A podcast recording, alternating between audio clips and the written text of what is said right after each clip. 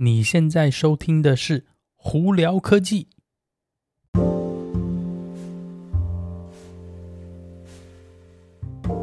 嗨，各位观众朋友，大家好，我是胡老板，欢迎来到今天的《胡聊科技》。今天美国洛杉矶时间二月二十八号星期一啦。呃，外头天气哇，今天会蛮热。我们这边那个天气预报说，今天可能会烧到华氏八十六度。嗯，不过在这边呢，我还要先提一下，上星上星期呢。俄国很不幸的攻打了乌克兰，我在这边再次声明哦，事情要用和平的方式解决，不要用暴力。虽然说我知道说很多人都不赞成这个战争，包括那个俄国的呃朋友们哦，但是这政府做决定，你能怎么办？但是还是希望这件事情赶快过去，打仗永远是不对的，没有好下场。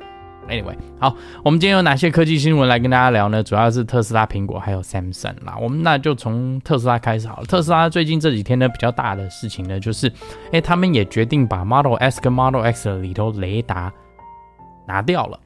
呃，之前呢，Model 3跟 Model Y 主要拿掉雷达的关系，就是因为它，呃，一直都觉得说系统呢，只需要用。摄像头、相机就可以来解决这事情。那同样这个说法呢，他们现在也在 Model S 跟 Model X 上面要执行了。那很多业界就说法说，哦，你这这个辅助自动驾驶啊，不能只用什么摄像头啊，你应该也要增加镭射啊，什么样有没？所以大家都有各个说法啦。呃，那特斯拉主要把这个东西拿掉，是一方面它可能有一些成本考量，另一方面是它之前的这个雷达会常常导致我们讲的 Phantom Braking，就是呃。车子在无预警的莫名其妙的会刹车，那主要是因为两个系统可能有些冲突。那当然，这个冲突之间可能是有些不管是软体写的不好，或者是有些某种层次上方面的问题呢，我们不是知道啦。但是拿掉雷达不是说你的停车的雷达也没有，它只是车子前面的这个算那个距离的雷达拿掉，但是你的车子还是一样会有呃，就是自动跟车，会自动刹车。还有车道维持，主要是因为他们会用摄像头来做这个判断。只不过现在呢，因为这个雷达拿掉，它的上限是八十英里的时速哦。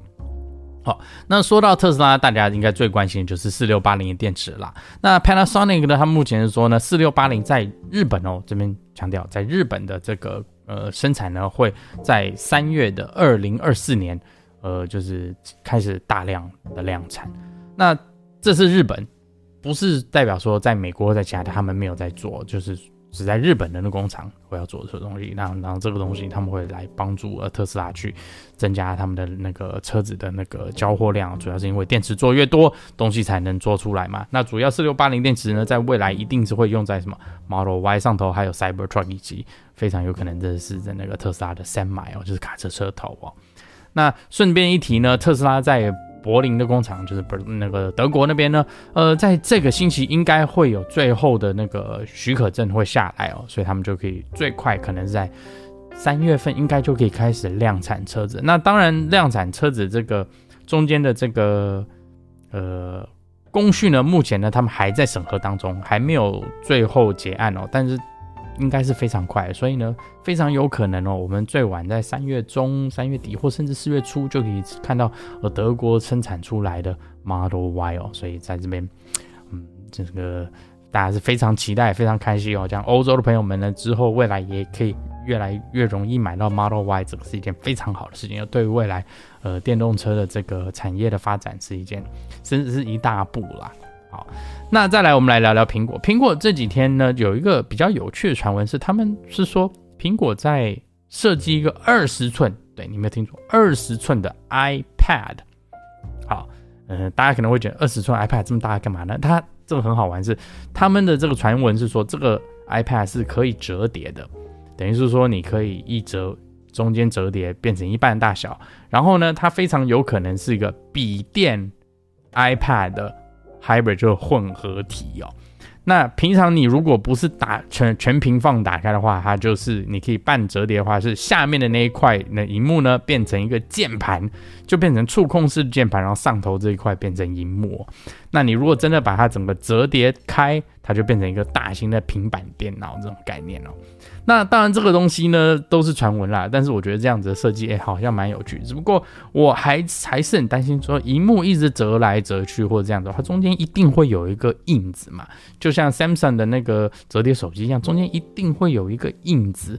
嗯，在笔电上头可能会更明显，荧幕大更明显，我不知道这样是不是好事。而且这个东西一直折，一直折，一直折，迟早应该会出问题吧。嗯，当然我不知道啦。那苹果如果真的敢这样做，就表示说他们一定有一定的把握才会去尝试这种设计啦。那我也是蛮期待看到苹果出新产品的。好，再来我们就聊到三星哦。三星呢，今年呢那个会出全新的这个 Galaxy S22 嘛。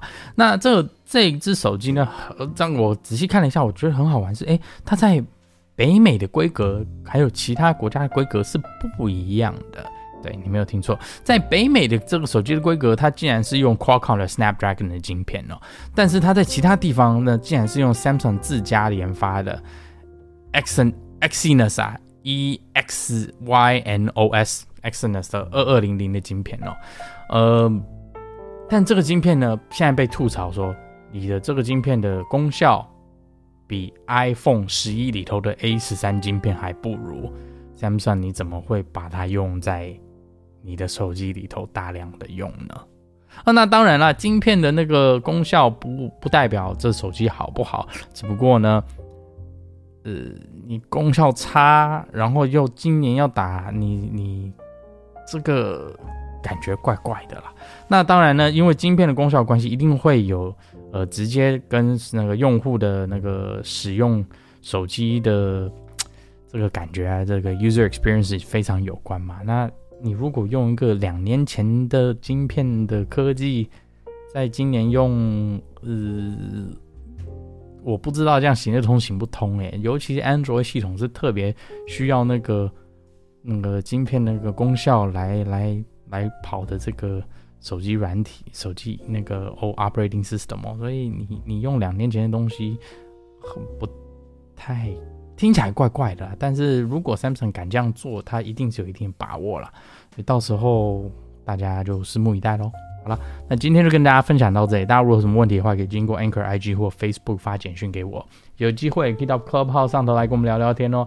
那有看 YouTube 的朋友们呢，一定要到 YouTube 上头搜寻胡老板，就可以找到我的频道喽。最近频道更新的比较多，所以呢，还请大家多多支持哦。好，那今天就到这里啊，我是胡老板，我们下次见喽，拜拜。